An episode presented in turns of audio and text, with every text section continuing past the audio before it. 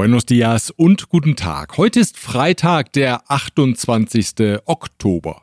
Mein Name ist Björn Liska. Herzlich willkommen beim Mexiko-Podcast. Die von der Regierung geplante Wahlrechtsreform würde die demokratische Entwicklung im Land zurückdrehen. Diese Sorge haben Akademiker mehrerer Universitäten jetzt öffentlich geäußert. Eine demokratisch an die Macht gekommene Regierung versuche, die demokratischen Spielräume einzuengen, hieß es in einem Schreiben, das 75 Experten von in- und ausländischen Universitäten dem Abgeordnetenhaus übergaben. Das Reformvorhaben der Regierung bedrohe freie und gerechte Wahlen und verschaffe der Regierung einen klaren Vorteil gegenüber der Opposition, hieß es darin weiter. Unabhängige Instanzen wie das Nationale Wahlinstitut INE, das durch das INEC ersetzt werden soll, und das Wahlgericht würden deutlich geschwächt. Mexikos Medien berichten zudem über Kritik aus Europa an den Reformplänen. Die Venedig-Kommission, ein Beratungsorgan des Europarats, habe vor einer Schwächung der mexikanischen Demokratie gewarnt, sollten die Pläne umgesetzt werden.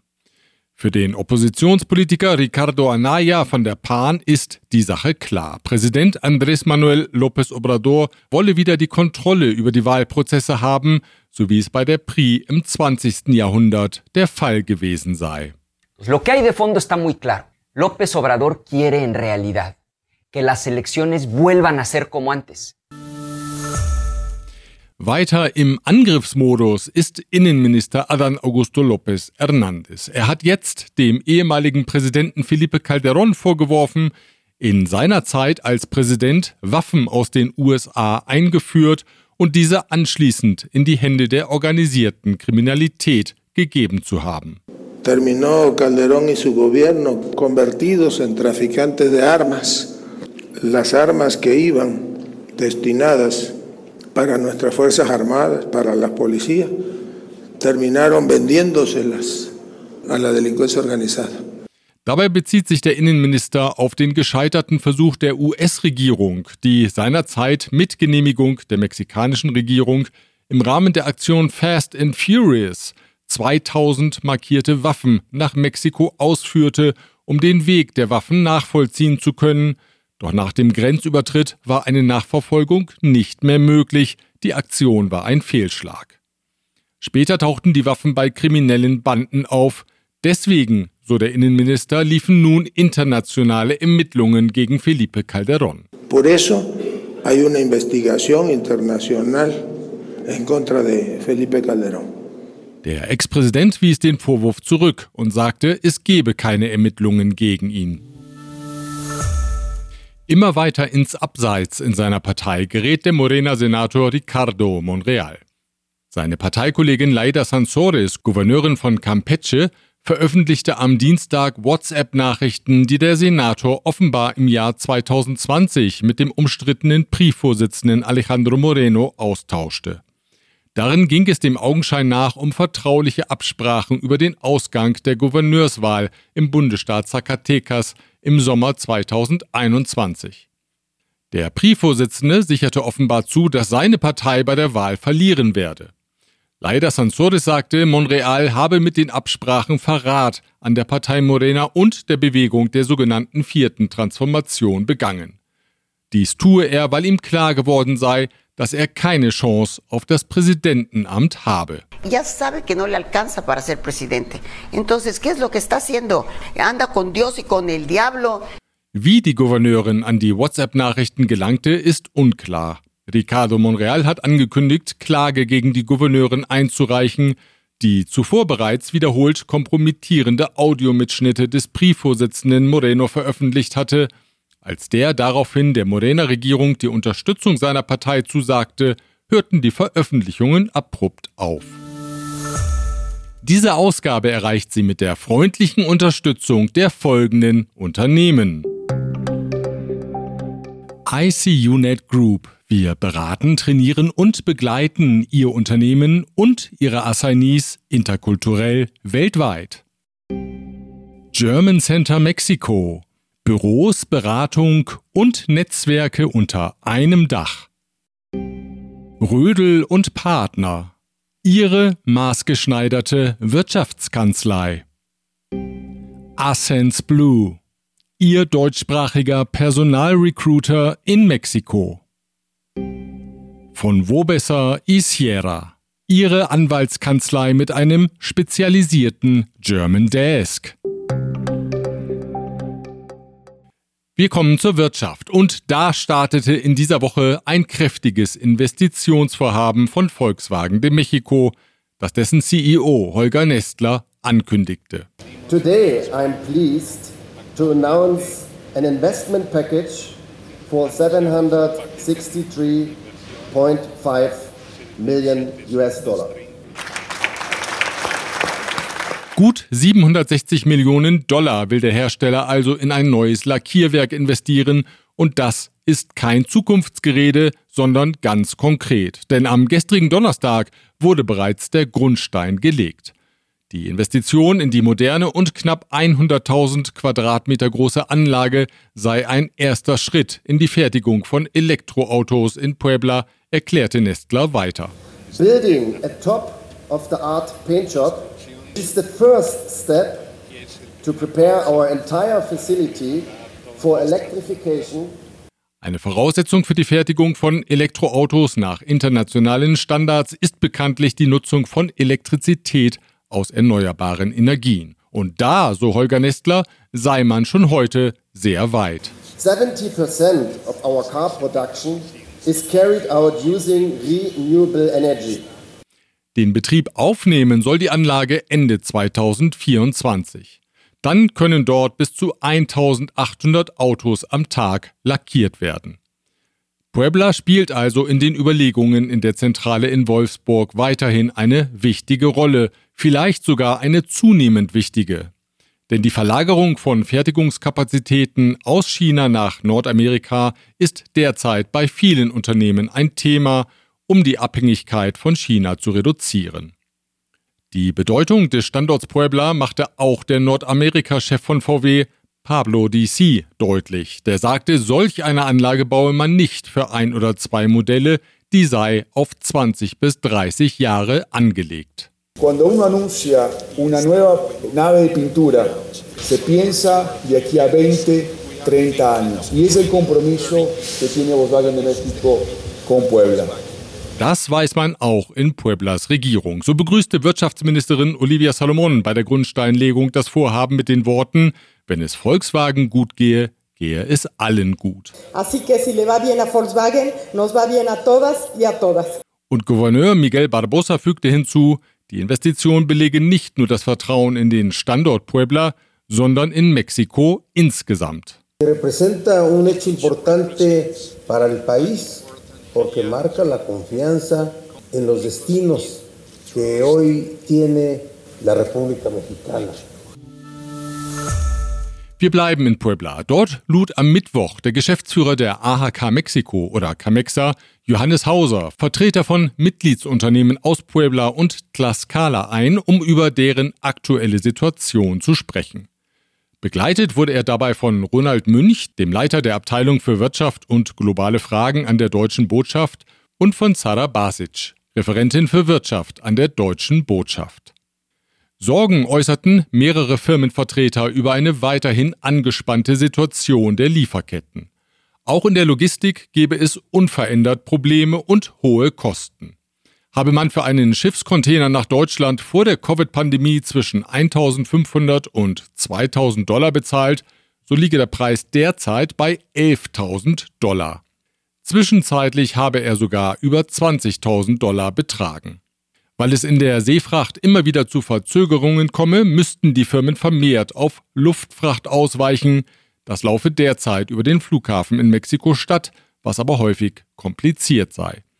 Deswegen wurde der Wunsch nach einer direkten Luftfrachtverbindung vom Flughafen Puebla nach Deutschland geäußert. Der Camexa-Geschäftsführer sagte, man strebe an, Firmen aus der Logistikbranche und die Flughafenbetreiber an einen Tisch zu bringen, um konkrete Möglichkeiten einer solchen Verbindung zu erörtern. Und wir bleiben noch bei der AHK Mexiko, die nämlich bietet vom 5. bis 8. Dezember eine Informationsreise zum Thema Smart Grid und Speicherlösungen für Elektrizität nach Deutschland an. Das Smart Grid, das zur Erläuterung ist ein digitalisiertes, intelligentes Stromnetz, das die vorhandene Infrastruktur möglichst optimal nutzt. Über die Informationsreise spreche ich jetzt mit Garrett Mark. Er ist Referent für nachhaltige Entwicklung bei Camexa. Herr Mark, an wen richtet sich das Angebot dieser Delegationsreise? Einerseits natürlich ähm, Unternehmen, die in diesen Bereichen arbeiten. Es können aber auch zum Beispiel aus der Automobilindustrie können Unternehmen sein, die speziell ihre Mitarbeiter, die in diesen Bereichen arbeiten, bei der Reise teilnehmen können, um sich auf den neuesten Stand zu bringen. Dann natürlich auch äh, Regierungsinstitutionen, Regierungsvertreter, die in dem Energiesektor arbeiten, äh, öffentliche Institutionen, Investigationszentren ähm, wie Universitäten, dann auch äh, Projektentwickler, die im Bereich Energie arbeiten. Lassen Sie uns ein bisschen ins äh, Programm schauen. Was erwartet die Teilnehmer denn in Deutschland? Einerseits gibt es natürlich einen Status quo über den deutschen Energiemarkt, wie der deutsche Energiemarkt momentan aussieht. Andererseits geht es dabei natürlich aber auch ähm, um speziell die neuesten Technologien zu den Themen Smart Grid und äh, Speichermöglichkeiten kennenzulernen. Das wäre zum Beispiel ähm, Batterien, ähm, autosuffiziente Dörfer. Da wird auch eins besucht, äh, wo das ganze Dorf nicht mehr von anderen Energiequellen abhängt, sondern sich selber äh, mit Energie versorgt, was man in Mexiko sicherlich auch äh, einführen könnte. Ähm, andererseits geht es dabei natürlich dann auch ähm, um Networking, also auch mit deutschen Unternehmen in Kontakt zu treten, mit deutschen Institutionen in Kontakt zu treten. Sie haben eben schon von dem sich selbst versorgenden äh, Dorf gesprochen. In welchen Bereichen gibt es denn sonst noch besonders spannende Technologien made in Germany? Speziell natürlich im Bereich Batterien. Ähm, es gibt relativ viele Firmen in Deutschland, die sich auf äh, Batterien spezialisiert haben. Deshalb werden auch in diesen vier Tagen, die wir in Deutschland sein werden, ähm, einige äh, Batterienunternehmen besucht. Ähm, andererseits natürlich auch Smart Grid. Wie kann man das Ganze ähm, schneller machen, unabhängiger machen, ähm, falls es mal Stromausfälle gibt zum Beispiel. Ähm, es werden auch ähm, Investigationszentren besucht, zum Beispiel ein Zentrum für Nanotechnologie in, in Photovoltaik. Dann ist geplant, IKEA zu besuchen in, in Berlin, ähm, weil IKEAs Filiale in Berlin so das Nonplusultra, was erneuerbare Energien betrifft, hat. Und dementsprechend ist es natürlich auch interessant zu sehen, wie Firmen das dann auch wirklich umsetzen können und nicht nur, dass es bei der Technologie bleibt sagt Garrett Mark. Er ist Referent für nachhaltige Entwicklung bei der AHK Mexiko. Wenn Sie Interesse an der Informationsreise haben oder vielleicht eine Firma kennen, für die die Reise interessant sein könnte, dann finden Sie detaillierte Informationen auf der Webseite der AHK Mexiko. Wir verlinken dorthin von mexikopodcast.info aus.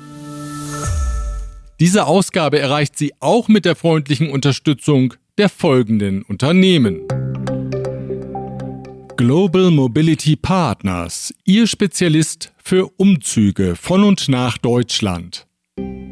Emfra Industrial Equipment ist Ihr zuverlässiger Partner für die Beschaffung von Ersatz- und Verschleißteilen aus Europa in den Bereichen Elektrotechnik, Pneumatik und Hydraulik. Evonik, ein weltweit führendes Unternehmen der Spezialchemie. Chloemecom, Technologien für die Automatisierung und die Energieverteilung in der industriellen Anwendung. Kernliebers, der globale Technologieführer für hochkomplexe Teile und Baugruppen mit den Schwerpunkten Federn und Standsteile. Der deutsche Erdöl- und Erdgasförderer Winterschall Dea will 37 Prozent an dem Öl- und Gasfeld Hokchi im Golf von Mexiko übernehmen. Angaben zu den Kosten machte das Unternehmen nicht. Das Handelsblatt spricht von einer Investition von mehreren hundert Millionen Euro. Der Kauf erfolge im Bestreben, die Aktivitäten des Konzerns außerhalb Russlands auszubauen. Das Unternehmen selbst zitiert das für Lateinamerika verantwortliche Vorstandsmitglied Thilo Wieland mit den Worten Mexiko ist ein Wachstumsland für Winterschaldea und der Erwerb der Beteiligung am Hochchi-Block ist ein klares Bekenntnis dazu. Zustimmen müssen noch die Kohlenwasserstoffbehörde CNRACE und die Wettbewerbskommission COFESE.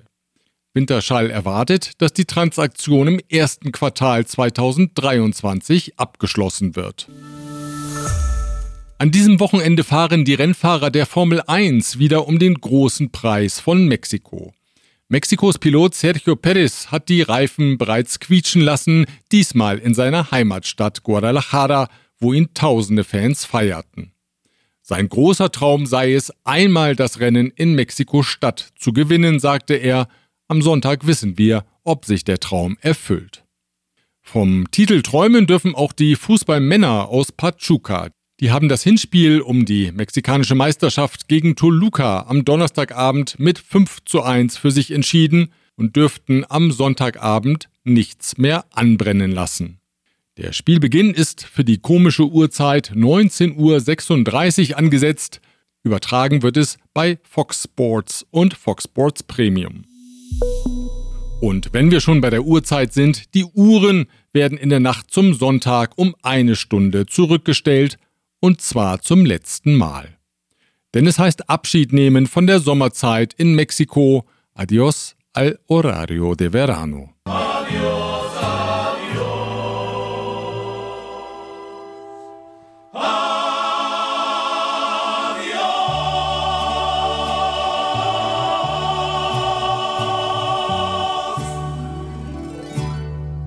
Nachdem nun auch der Senat für das Ende gestimmt hat, geht die Sommerzeit nach 36 Jahren in Rente.